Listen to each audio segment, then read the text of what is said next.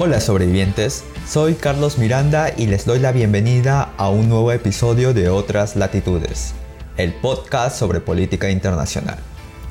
La tercera parte del gabinete de la presidenta de facto de Bolivia, Yanine Áñez. ¿Cómo? Eh, ¿De facto? ¿Cómo así? ¿No es solamente presidenta? Eh, no, es presidenta de facto. A, a ver, no me digas que crees que es una presidenta elegida democráticamente. A ver, a ver, vamos a ver. No podemos avanzar con el episodio si es que no explicamos por qué Bolivia está actualmente donde está. Así que pónganse cómodos porque sin más, comenzamos. Tras unos cuantos días de incertidumbre y un parón en el conteo de votos, el Tribunal Electoral Boliviano dio ganador a Evo Morales. Sin embargo, las dudas en cuanto al proceso desencadenaron protestas en el país que terminaron con la salida forzosa del presidente el 10 de noviembre. Surge entonces la pregunta, ¿hubo golpe de Estado en Bolivia? Y eh, antes que nada, ¿qué es un golpe de Estado? Bueno, según el diccionario de ciencia política del jurista y politólogo Norberto Bobbio, dice lo siguiente sobre el golpe de Estado. Es un acto llevado a cabo por parte de órganos del mismo Estado ¿ya? O sea, elementos del Estado. Ahora, si vamos un poco más dentro de las ciencias políticas, hay un consenso sobre la presencia de ciertos elementos que componen un golpe. Voy a mencionar tres de ellos. El primero es la intervención de las Fuerzas Armadas. Bobbio también se expresó sobre este tema y dice lo siguiente. Es una manifestación actual en la mayoría de los casos, el golpe de Estado es efectuado por un grupo militar o por las Fuerzas Armadas en conjunto. En caso contrario, la actitud de las Fuerzas Armadas es de neutralidad o complicidad. Entonces, hago la pregunta, ¿hubo intervención de las Fuerzas Armadas?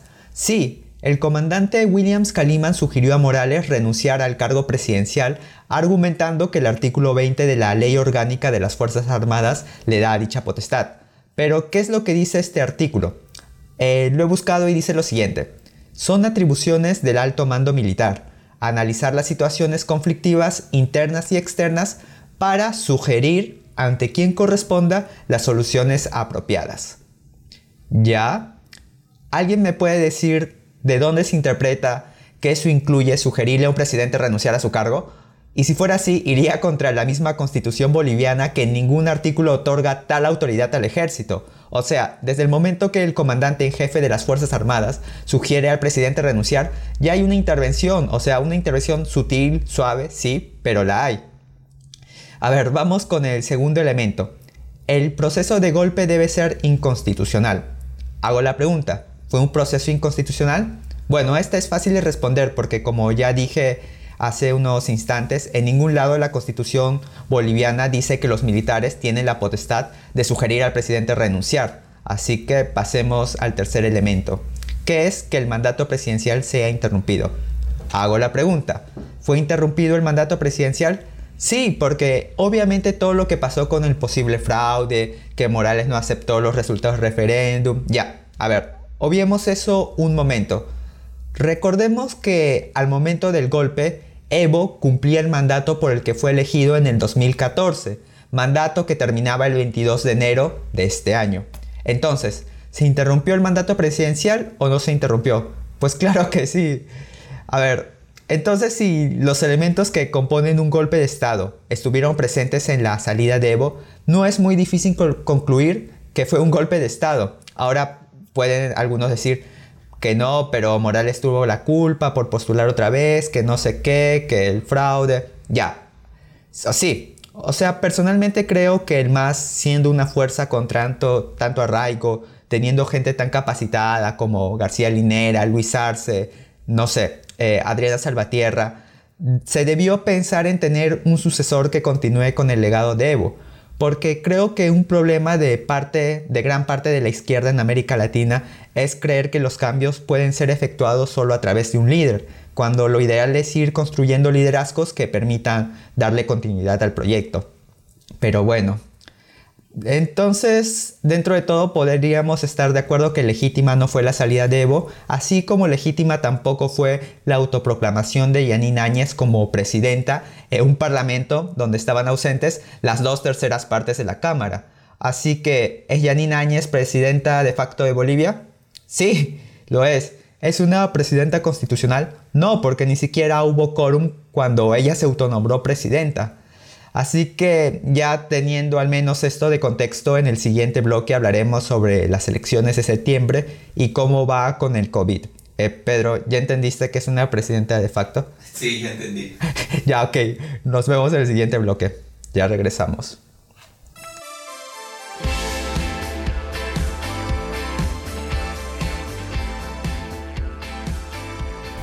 Bienvenidos a Otras Latitudes. Soy Carlos Miranda y estamos en el segundo y último bloque. Bolivia se está enfrentando a un considerable repunte de contagios en las últimas tres semanas. Los casos se elevan a 65.000 y las muertes se elevan a los 2.100. Además, como ya dije, la tercera parte de los ministros, incluida la presidenta de facto, están contagiados. Mientras, Janine Áñez acusa al gobierno de Morales de haber construido más canchas de fútbol que hospitales. Pero veamos qué es lo que dicen los datos. Según el Banco Mundial, Bolivia en el 2017 fue el penúltimo país sudamericano en invertir en salud. Sin embargo, durante la gestión de Morales hubo un aumento considerable en el sector con relación a su PBI. Veamos, en el 2006 el gasto estaba en 2,75% con relación al PBI, mientras que en el 2017 la cifra ya era del 4,42%. O sea, esta info la pueden encontrar hasta en datosmacro.com, yo no la estoy inventando.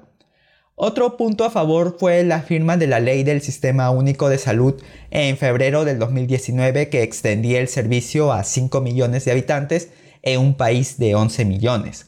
Claro que estos datos por sí solos no dicen nada sobre la eficiencia del sistema de salud público boliviano, que ciertamente está muy lejos del caso, no sé, uruguayo o argentino, pero dentro del contexto de Bolivia, poca cosa no es. Retomando, Áñez casi a finales de marzo decretó una cuarentena estricta en un país que hasta el momento solo tenía 19 casos. Entre sus medidas principales estaba que solo una persona por familia podía salir a comprar o que los centros de abastecimiento atendieran solo hasta el mediodía. Bueno, no se necesita ser un genio para saber que eso produce mayor aglomeración. Además, y como era de esperarse y como ha pasado en casi todos los países latinoamericanos, de economías mayoritariamente informales o con sistemas de salud entre precarios o más o menos pasables, los casos han ido en aumento de tal manera que ya han colapsado los hospitales en Cochabamba y Santa Cruz. Y sumado a ello, las elecciones presidenciales que supuestamente se celebrarían el 6 de septiembre fueron aplazadas para el 18 de octubre por el Tribunal Supremo Electoral.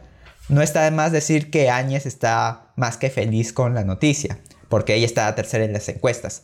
Pero quien lidera las encuestas por un amplio margen es Luis Arce, ex ministro de Economía de Bolivia. Pero, porque en política siempre habrá un bendito pero, hay una gran posibilidad de que Arce y el MAS queden fuera del proceso electoral. ¿Qué fue lo que pasó? Sucede que Arce en una entrevista hizo alusión a un sondeo de su partido, y ahí nomás saltó que tres agrupaciones políticas, entre ellas la agrupación de Áñez, demandaron al MAS al el Tribunal Electoral argumentando que Arce violó la ley del régimen electoral al difundir una encuesta propia, cosa prohibida por esta ley. Pero como en otras latitudes somos así bien curiosos, hemos comparado las declaraciones de Arce con dicha ley. En su artículo 136, la ley dice lo siguiente. Las organizaciones políticas que difundan resultados de estudio de opinión en materia electoral por cualquier medio serán sancionadas por el órgano electoral plurinacional con la cancelación inmediata de su personalidad jurídica. A ver, a ver, a ver. Vuelvo a repetir esa parte. Las organizaciones políticas que difundan resultados de estudios de opinión en materia electoral. ¿Ya? ¿Y qué fue lo que dijo Arce el 14 de julio en una entrevista en televisión? Dijo lo siguiente. Estamos bien, estamos a la cabeza y con un buen margen respecto al segundo. Ya hay encuestas que se están publicando en línea con lo que nosotros hemos obtenido de las encuestas internas. Bien, ese es el argumento para bajarse Arce. Pero creo que tanto ustedes como yo estamos de acuerdo que muy diferente es esta generalidad que ha dicho el candidato Arce que difundir un sondeo con estadísticas, el universo de encuestados, margen de error, etc. Bueno, eso ustedes lo decidirán y el tribunal también electoral porque ya han aceptado la demanda y ahora lo van a discutir. Lo cierto es que varios sindicatos ya han anunciado que iniciarán protestas si el MAS sale de carrera. Entonces los ingredientes para la convulsión social en Bolivia están más que servidos. Y como es de costumbre, desde este espacio estaremos al tanto para estarles informando.